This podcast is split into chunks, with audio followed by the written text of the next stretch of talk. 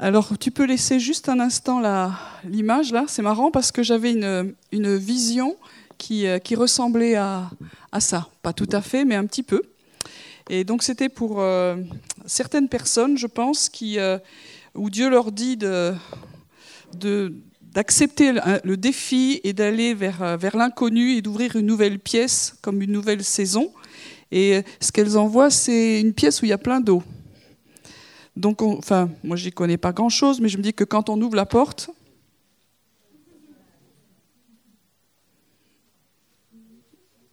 normalement, l'eau vous arrive euh, dessus. Et ça me faisait penser au texte qui est dans Ésaïe 43, euh, que on peut traverser les fleuves et les grandes eaux, les fleuves ne nous submergeront pas. Ils nous mouilleront. Et le Seigneur nous disait de ne pas avoir peur d'être mouillé quand, on, accepte les défis avec le, Seigneur, il y a toujours un prix, on n'en sort pas indemne. Euh, bon, sauf si vous êtes dans le miraculeux et que les eaux s'ouvrent. Ça, c'est possible, mais c'est pas ce que j'ai eu en vision. C'est-à-dire que le, fait d'accepter de marcher avec Dieu a un prix. Il faut l'accepter, c'est comme être mouillé, mais ça ne nous submerge pas. Et une fois que l'eau est partie, ça nous permet de rentrer dans une nouvelle étape, dans une nouvelle saison dans laquelle euh, nous hésitions. Et, je sentais qu'il y avait comme de la crainte. Il y en a plusieurs au milieu de nous qui hésitent à, faire ce que Dieu leur demande. C'est comme s'ils avaient cette pièce pleine d'eau qui, est un petit peu angoissante, surtout si vous avez peur un peu de l'eau. Mais euh, Dieu nous disait, il y a une promesse, ça ne nous submergera pas même si ça nous mouille. Seigneur, je veux prier par rapport à tous ceux qui sont dans la peur et dans la crainte et qui, réfléchissent par rapport au fait de, de, faire des choix et d'obéir à ta parole parce qu'il y, y, a un coût. Et je veux simplement redire, Seigneur, que tu es bon. Quand tu nous dis quelque chose, tu nous dis certes il y a un prix, mais ça ne nous submergera pas, ça ne nous noiera pas et ça nous fera rentrer dans une nouvelle étape. Il faut accepter simplement de faire confiance au Père parce qu'il est bon, juste parce qu'il est bon. Et quand il nous dit d'y aller, on peut y aller. Amen. Autre chose que j'ai vu, c'était ça, c'était sympa, c'était un tire-bouchon. Merci Benjamin. Euh, pour ouvrir une bonne bouteille de, vin. Et euh, vous savez qu'il y a des bonnes années, et ça c'était une bonne année, et c'était donc le temps de, l'ouvrir. Et euh, une fois qu'on a ouvert une bonne bouteille de vin, surtout quand il est un peu vieux, vous savez tous qu'on ne le boit pas tout de suite. Voilà, on est en France, vous savez ces choses-là, ou pas, sinon on fera des, cours de rattrapage. Et euh, donc on, laissait ce, vin se, se, respirer, décanter, et puis on le servait. Donc ce que, Dieu est en train de dire à plusieurs, c'est enfin c'est le temps. Des fois, on se dit, purée que c'est long.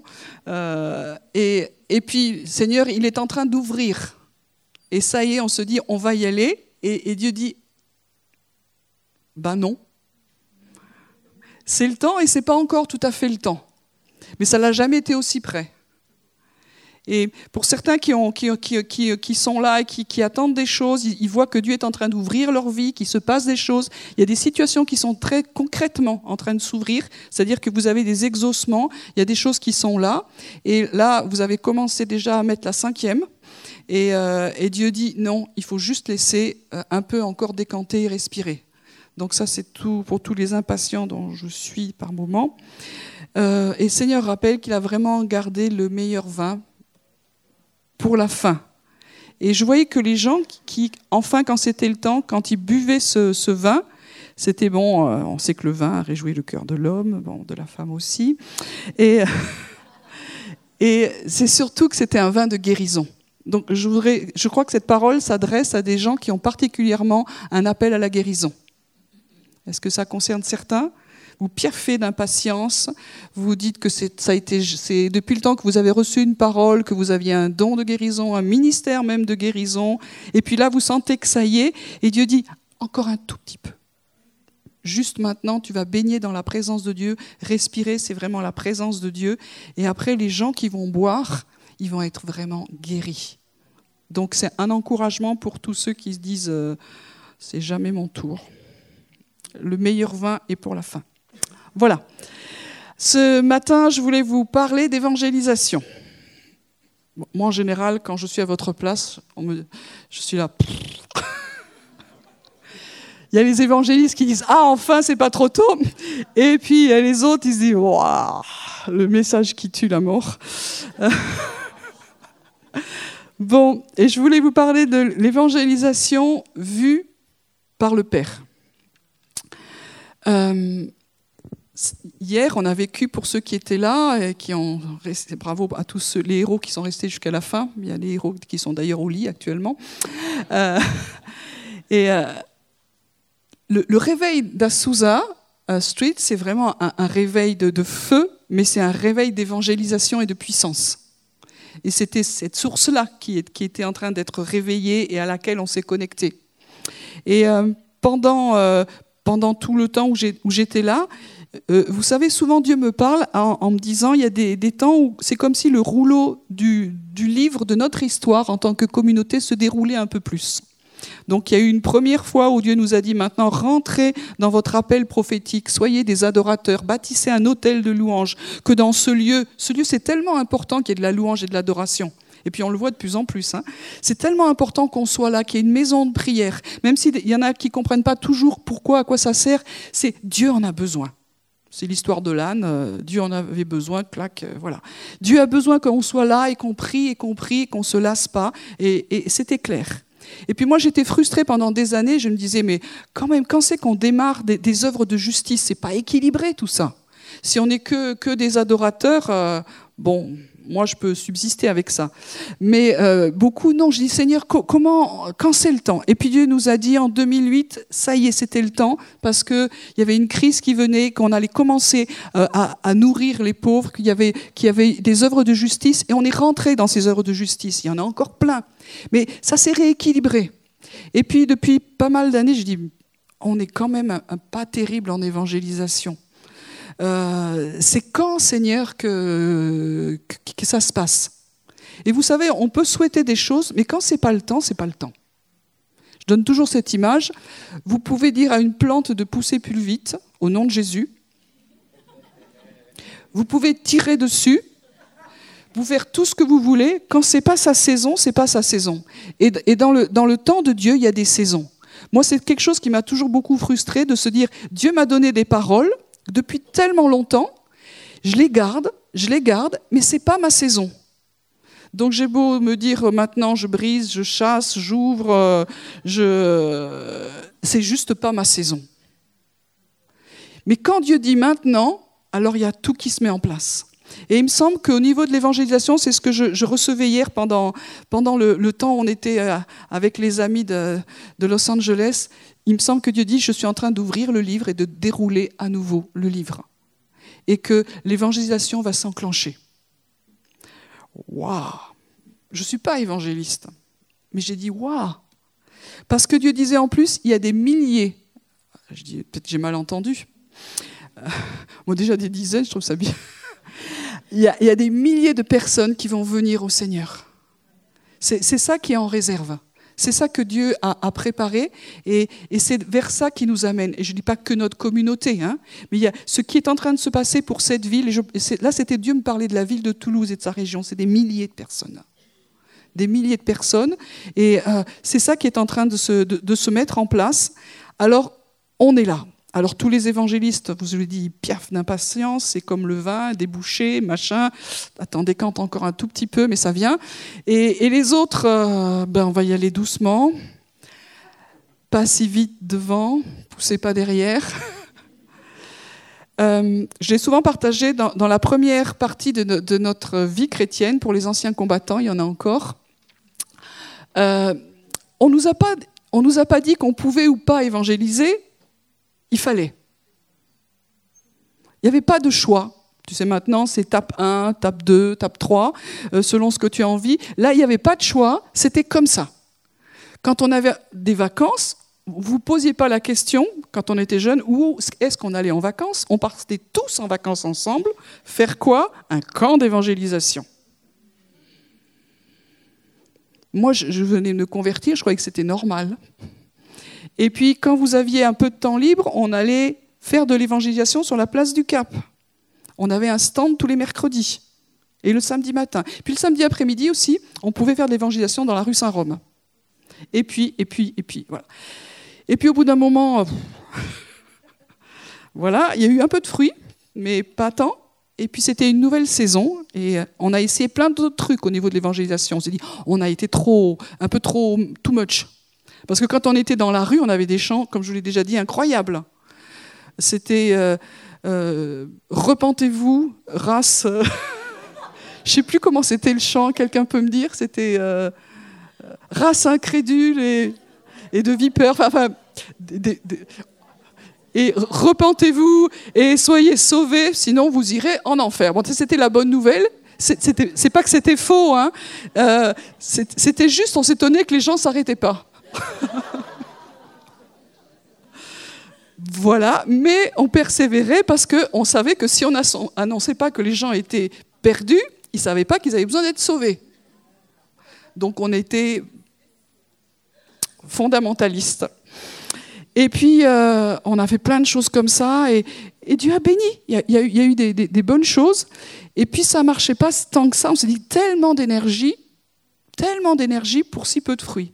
Alors, on s'est dit, on est trop frontaux. On va quand même maintenant écouter comment les autres font. Et les autres, ils nous ont appris des tas de choses incroyables, comment évangéliser par l'amitié, évangéliser par le service. Euh, on a fait des tas de choses dans cette communauté. Si on faisait, il y a une émission, on a tout essayé à la télé. Euh, nous, euh, on a deux barrettes là. On, a tout essayé, on a fait des tas de choses et vraiment des idées. Les uns et les autres qui étaient ici ont eu des idées géniales. C'était excellent. Pas beaucoup de conversions. Donc moi je me suis dit, je suis frustrée quoi. Si on fait tout ça et que quand même, même si on bénit les gens, si on, on amène les valeurs du royaume, j'aimerais aussi qu'on amène des gens dans le royaume. Bon, et puis on s'est dit, euh, Seigneur, et, Seigneur a commencé à nous dire, il y a des choses qui doivent se remettre en place dans cette communauté et on, déroule notre histoire. Voilà. Alors, aujourd'hui, vous qui êtes là et moi avec, Dieu est en train de nous dire, c'est une nouvelle saison où Dieu va libérer la puissance de l'Évangile. Et quand c'est lui qui le fait, c'est beaucoup mieux. C'est pas que ne s'était pas fait avant, mais il y a une nouvelle saison qui vient et on est dans cette nouvelle saison. Voilà. Donc, euh, moi, je voudrais simplement vous expliquer, en tant que moi, pas évangéliste, comment le Père me fait vivre ça. Alors, euh, quand on est évangéliste, moi, je les ai écoutés, c'est toujours plus simple. C'est-à-dire que euh, tu parles avec eux et ils ont une passion pour les âmes. Et toi, tu es à côté, tu dis, mince, je dois être vachement égoïste parce que moi je ne l'ai pas. Et puis, il prie pour les perdus, il prie pour les perdus, alors que moi je m'abîme dans la gloire de Dieu. Je dis, oh, euh, vous comprenez, on n'a pas les mêmes objectifs. Et donc, quand, je discutais de tout ça avec le Seigneur, il m'a dit, mais je vais te montrer un peu comment moi je vois les choses. Alors, quelle est la perspective du Père aussi par rapport à l'évangélisation? Euh, Apocalypse 5, verset 9, on fait un grand angle. Vous savez que devant le trône, on voit ça donc Apocalypse 5, c'est qu'il y a un peuple d'adorateurs, et il est formé de tout peuple, de toute race, de toute langue, de toute tribu. C'est-à-dire que la famille de Dieu, elle est formée de toutes les, tribus, de toutes les races et de tous les peuples de la terre. Et pour moi, ça a toujours été un fondamental dans ma prière de se dire quand il y avait des génocides, quand il y avait des, choses qui étaient aussi graves au niveau des nations, de dire non Seigneur, il faut que cette race-là ne s'éteigne pas, il faut que ce peuple ne s'éteigne pas, parce qu'ils seront tous, tous ceux que tu as créés, ils seront dans ta présence. Donc ça, pour moi, ça a toujours été un fondamental dans ma prière d'intercession. Donc Dieu aime les peuples, Dieu aime les nations. Et quand on se balade dans Toulouse, il y a plein de peuples. Il y a plein de nations. Si vous avez un cœur missionnaire, alors vous allez voir que toutes les nations sont déjà là. Et puis, ça a été cité dans, le, temps de, de, louange, Jean 3,16. Quand même. Jean 3,16, c'est. Voilà, quand même, on le sait à peu près celui-là. Dieu a tant aimé. On le connaît par cœur, mais quand même, ça veut dire que Dieu a tant aimé le monde. C'est-à-dire que euh, Dieu est, dans le présent. Nous, on, a mis ça à, avant, Mais on pourrait dire Dieu aime tellement le monde. Il, s'appelle l'Éternel. Il est celui qui est, qui est, qui était, qui sera. Il change pas de temps. L'amour qu'il avait avant, il l'a toujours, il l'aura toujours. L'amour de Dieu ne change pas. Donc on pourrait dire Dieu aime tellement le monde. Il continue tellement à aimer le monde que, son Fils continue à se donner, même si c'est donné une fois pour toutes. Ce sacrifice est, vivant, il est parfait, il est éternel pour toute l'humanité. Ça, c'est l'amour de, de Dieu. Et puis, il y a toute une partie de l'épître aux Éphésiens. Dieu qui est riche en miséricorde et à cause du grand amour. On ne dit pas à cause de son amour simplement, mais c'est à cause du grand amour. Donc on ne sait pas ce que c'est que le grand amour de Dieu, mais c'est ça nous dépasse. Dont il nous a aimés, nous qui étions morts par nos fautes, il nous a rendu la vie avec le Christ, et c'est par grâce que vous êtes sauvés. C'est Éphésiens 2, versets 4 et 5. Donc ça veut dire que Dieu nous aime tellement qu'il supportait pas qu'on soit séparés. Nous qui étions morts par nos fautes, ceux qui ont fait le cours marché par l'esprit savent maintenant très bien que le fait d'être mort, ça veut dire être. Merci. C'est ça. Être séparé.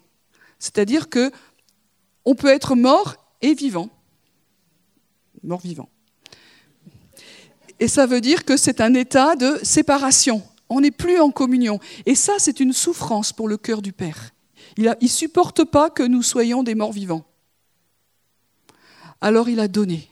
Il a donné son Fils pour que nous puissions revenir à la vie, c'est-à-dire être sauvés. Qu'est-ce que c'est la vie éternelle? C'est de le connaître, c'est d'être avec lui. Éphésiens 3, 14.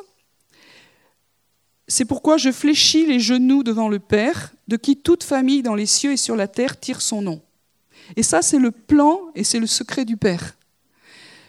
Euh, Paul il dira, ben, je vais fléchir le genou devant le Père, c'est-à-dire je vais l'adorer à cause du mystère que je comprends. Ça veut dire que euh, tous les noms que nous avons, toutes les identités que nous avons, tout vient, toute notre origine vient du Père. Parce que le Père a voulu une famille. Si c'est un Père, il voulait une famille. Et tous les peuples de la terre, tous les individus, nous tirons tous notre nom et notre identité du Père. Même s'il y en a qui ne connaissent pas d'où ils viennent, leurs origines, on peut dire, au moins je sais mon origine première, je tire mon nom du Père céleste. Je tire mon identité du Père céleste. Et ça, c'est super. Et enfin, un petit dernier, 1 Timothée 2,4, le Seigneur veut que tous les hommes soient sauvés. Je redis, il veut que tous les hommes soient sauvés. Donc on ne se pose pas de questions, celui-là, je sais pas. Non, c'est tous les hommes. C'est son désir, sa volonté, et c'est pour ça qu'il nous demande d'être ouvriers avec lui. Donc nous, on s'apprête à partir et il nous dit priez. Voilà, donc ça c'est juste très rapidement le Père nous aime, le Père veut le salut, le Père veut une famille. Et ce qui motive au niveau de l'évangélisation, c'est que quand le Père regarde euh, les gens, il y, a, quelque part une souffrance. Quelque chose qui m'a réveillée il y a quelques années par rapport au, café, au centre-ville. J'étais un petit peu endormie par rapport à ça. Et puis un jour, dans un moment d'intercession, je vous encourage d'intercéder, c'est comme si j'avais été un instant, un court instant, en communion avec le cœur du Père par rapport à tous les orphelins qui sont au centre-ville. Tous les jeunes et les moins jeunes qui sont sans, sans père. Et, un, tout petit moment, je, touchais la souffrance du cœur du père et de se dire, mais ça, ça me motive à y aller. Ça, ça me motive à prier. Ça me motive à ce que nous nous remettions en route, à ce que les projets qui étaient comme arrêtés se, réenclenchent. Parce que le Père il n'est pas satisfait. Il ne dit pas, bah, tant pis pour eux, ils avaient qu'à me suivre, maintenant je vais me concentrer sur les bien-aimés de l'Église.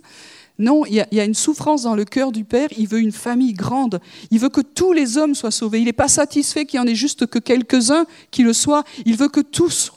Et quand on commence à toucher euh, le cœur du Père, ça nous convertit quelque part à l'intérieur, et on a besoin d'être converti à nouveau par rapport à ce que lui, il ressent et ce qu'il vit. Éphésiens 1, 13, 3 pardon, nous dit qu'il nous a appelés ou il nous a choisis avant la fondation du monde. J'ai parlé de ça quand j'ai parlé du Père. C'est assez étonnant de se dire avant que nous soyons, le Père a pensé à nous. Et le mot en grec, c'est comme s'il nous avait appelés. Nous n'existions pas encore, il a pensé à nous, il nous a appelés, il nous a désirés. Ça veut dire qu'il nous voulait, pourquoi faire? Pour être prédestinés, saints, etc., etc., etc., pour être adoptés. Il veut que nous soyons tous dans sa famille. Et aujourd'hui, il nous dit, ma famille est trop petite. S'il nous parle de milliers, c'est qu'il a envie que cette famille s'agrandisse. Et puis le Père était là, il a pensé à nous avant que nous soyons. Et puis, euh, quand nous commencions à, à venir au monde, même dans la pensée de nos parents, il était là. Et quand nous étions encore pas petite masse informe, dit le psaume 139, il était là. Dans la pensée de nos parents. Il était là quand on a commencé à être conçu. Et il était là à la naissance. Et si nos parents ne se sont pas tous réjouis de notre venue, hein, il y en a certains, on est des accidents, euh, d'autres des erreurs de parcours, d'autres des choses encore plus graves. Mais lui, il y avait au moins quelqu'un qui était enthousiaste, c'était le Père. Il nous avait appelés bien avant la fondation du monde, pour dire que ça fait quelques, années quand même. Il était là dans la pensée de, de, nos parents, il était là à, la conception, il était là à la naissance, c'est-à-dire que l'être humain a une vraie valeur, a une vraie valeur pour le Père. C'est pour ça que quand il voit tous ces gens qui se perdent, il, il y a une souffrance dans le cœur du Père. Il aime, il aime. Une autre façon de nous le faire voir, le Père, c'est Luc 15. On connaît par cœur. Hein Luc 15, c'est, euh, entre autres, il y a le, fils prodigue qui revient enfin à la maison. Et vous savez que le Père, il est là, il attendait. En fait, il, attend. Il y a une attente du Père avec laquelle nous avons besoin de connecter. Je comprends que qu'on on, voit les âmes, on peut avoir une passion pour les âmes, mais on peut avoir un brisement aussi en comprenant ce que le Père ressent. Il attend. C'est-à-dire que tous ses fils sont partis dans la nature, ils font n'importe quoi, ils rentrent pas à la maison et le Père attend. Attend. Il attendra jusqu'au dernier, dernier, dernier moment. Et quand il y en a un qui rentre, alors c'est la fiesta. C'est la fête, on, et il se réjouit. Ça veut dire que on a, vu que dans la maison de prière, il y a, vraiment de la joie. C'est-à-dire que dans la maison de Dieu, il y a vraiment de la joie parce qu'il y a le salut. On prie parce qu'on l'aime, on prie parce qu'on l'adore, mais on veut aussi que la, maison de Dieu grandisse, qu'il y ait de plus en plus d'enfants. Et chaque fois qu'il y a un enfant qui revient, c'est la fête. Le Père est heureux.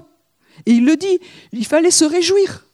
C'est l'histoire aussi du gars qui, a une brebis qui s'est égarée, il la remet sur ses épaules. Euh, nous, quand il y a quelqu'un qui revient, qui a fait n'importe quoi, on lui explique la vie quand même. Hein. Le, fils prodigue, n'y a pas expliqué la vie. La brebis, euh, non plus. Moi, j'ai eu des chiens, quand ils revenaient à la maison, euh, entre dire Oh, il est revenu dire sale bête, tu, tu, nous as fait créer de l'angoisse, on a couru partout. Oh. Donc je ne suis pas le père. quand, nous revenons à la maison, euh, il, nous accueille avec tendresse et avec joie. Il n'y a, pas de reproche. Et nous allons accueillir des gens, on va se dire, oh alors là, ils sont dans un état. C'est pas possible. Euh, il y avait des églises, des fois, il y a des choses écrites. Sur la porte, il ne faut pas rentrer dans telle tenue, il ne faut pas être comme ça, il faut être habillé comme ça, il ne faut pas ça. Avec le Père, tu viens comme tu es. Parce que ce qui est le plus important, c'est que tu reviennes à la maison. Après, tu auras ton chemin. Mais que tu reviennes à la maison et il y a de la joie. Et dans, ce passage de Luc aussi, les, anges, ils font la fête. Et, souvent, je crois que les, anges sont en manque de joie, en manque de fête, parce qu'il n'y a pas assez de salut. Dès qu'il y a le salut, il y a quelque chose qui est électrique qui se manifeste, c'est-à-dire que le ciel est en joie. Et comme le ciel est, sur la terre, puisqu'on parle de ciel ouvert, si on veut retrouver la joie du salut, c'est la joie du ciel au milieu de nous. Et pour retrouver la joie du ciel, c'est qu'on connecte avec la joie du Père. Et si elle le Père, il y a les anges. Pourquoi les anges sont heureux? Parce qu'ils voient la joie du Père. Donc si les anges sont heureux, je pense que nous, on peut l'être aussi. Et euh, en même temps, quand, on voit par le salut, l'évangélisation, ça, on, connecte à la souffrance du Père, mais aussi on va connecter à la joie du Père quand les gens reviennent. Et ça, c'est moi, ça, c'est quelque chose qui va motiver, et c'est un moteur pour l'évangélisation. Alors une fois qu'on a été touché par Dieu, on est sur les starting, on dit on va y aller. Et puis, il nous fait prier de façon bizarre. C'est Matthieu 9, on a déjà travaillé sur ce, passage-là. Matthieu 9, versets 36 à, 37. C'est ce qu'on appelle une des prières apostoliques ou d'envoi. Euh, c'est Jésus, il a, il a compassion quand il voit les gens, parce qu'il voit qu'ils sont lassés, abattus comme des brebis qui n'ont pas de, berger. Donc il y a cette compassion qui est là, cet amour, et il, voit au-delà des, rôles que nous avons les uns les autres. Alors il dit à ses disciples, la moisson est grande, il y a peu d'ouvriers, priez. Le Seigneur de la moisson d'envoyer des ouvriers dans la moisson. Je ne vais pas repartager trop sur ce texte, mais moi, j'aurais été le Père, j'aurais dit, allez-y, mais allez-y, quoi. Y a, Les besoins sont immenses. Faites des équipes d'évangélisation euh, deux par deux. Euh, il le dira après. Mais la chose la plus importante, c'est prier. Et on ne peut pas séparer la prière de l'évangélisation. J'ai eu le, privilège de, former des, jeunes qui étaient des évangélistes. Ils m'ont épuisé. Mais une chose que j'ai appris avec ces jeunes, parce que quand vous êtes formateur, vous apprenez toujours avec les gens que vous formez. Une chose que j'ai appris avec ces jeunes-là, c'est qu'ils avaient toujours besoin de prier pour le salut, prier pour le salut, prier pour le salut. C'était, c'est l'ADN des évangélistes. Est-ce qu'il y a des évangélistes ici? Deux. Alléluia, on est mal. Trois et demi, quatre. Oh Seigneur, un réveil. Ah. Normalement, dans votre ADN, il y, y, a de la prière. Parce qu'on sait que ça ne marche pas si on y va avec nos méthodes, si on, va faire un séminaire de formation, mais on va prier. C'est aussi la raison de la maison de prière, c'est que ça, va donner de la puissance et de l'autorité pour le salut. Pour ceux qui étaient là pendant tout le temps de retransmission en direct, une des choses qui a été dite et redite, c'est le, le salut et la prière, ça marche ensemble. Souvent, on les a séparés. Il y a ceux qui aiment prier, euh, ils sont la tête dans les nuages, et puis il y a les autres qui voient enfin les vrais besoins. Mais on sait, j'ai souvent employé ce, passage-là, avec Moïse et Aaron et Our qui étaient sur la montagne et Josué dans la plaine. C'est une équipe. Il y en a qui sont plus doués parce qu'ils ont ce talent à aller parler aux gens, mais ils ne seront pas doués s'il n'y a personne qui prie.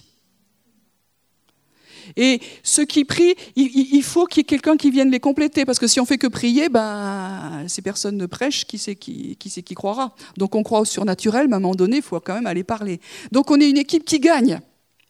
Et pour, euh, aller, plus loin, le Seigneur dit quand même la prière. Moi, dans ma logique, c'est maintenant on y va tous.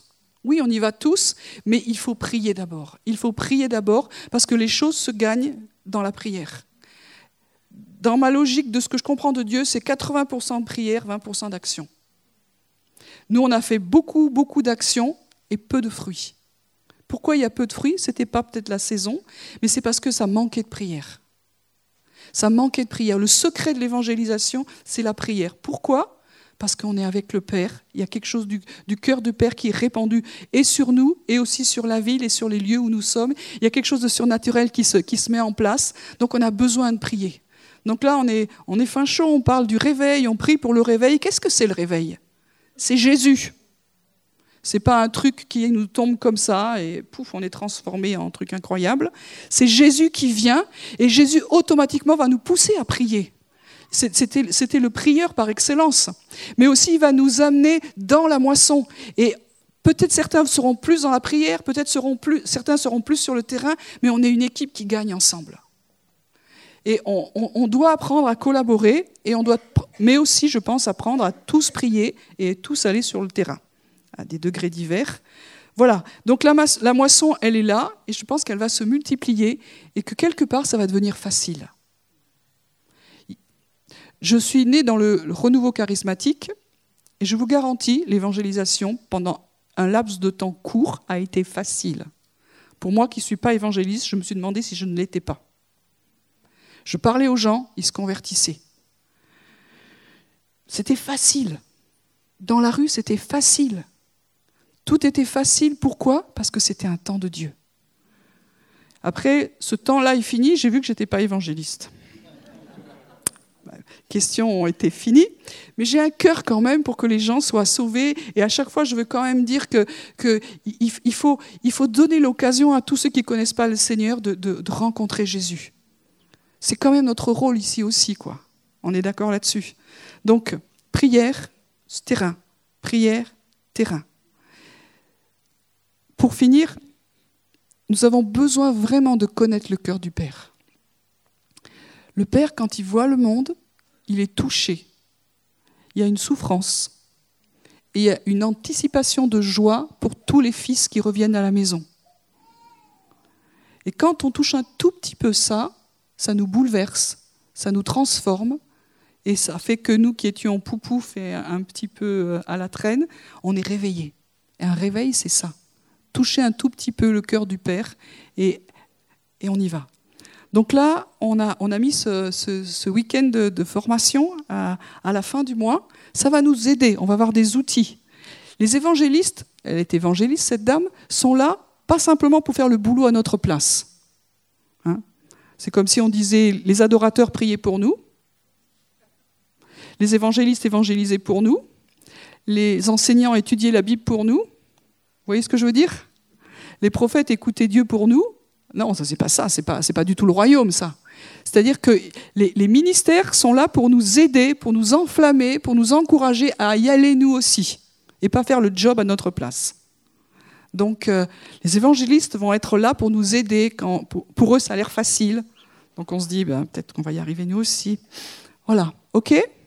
Donc ce temps qu'on va avoir à part, considérez que c'est important qu'on y soit parce que c'est une nouvelle saison dans notre communauté. Ouais, alors moi dans la rue, c'est pas mon truc. Moi non plus. Même si j'y ai été beaucoup, aujourd'hui, un peu moins. Mais trouve ton truc, mais fais-le. Mais au moins, il faut commencer euh, notre apprentissage par euh, tous ensemble.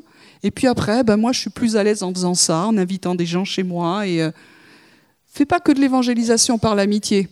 J'ai plein d'amis. Ouais, mais à un moment donné, il faut qu'ils passent de la vie à la mort. Si as... Oui, ça c'est merci, oui. C'est beaucoup mieux.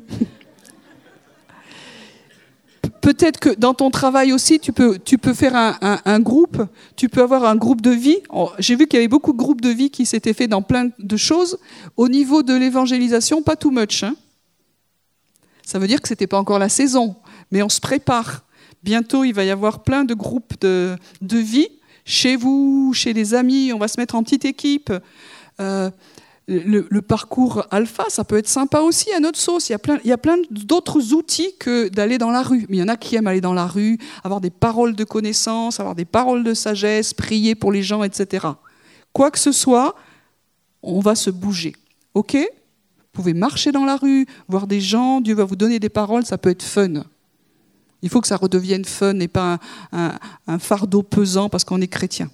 OK? Alors on va prier.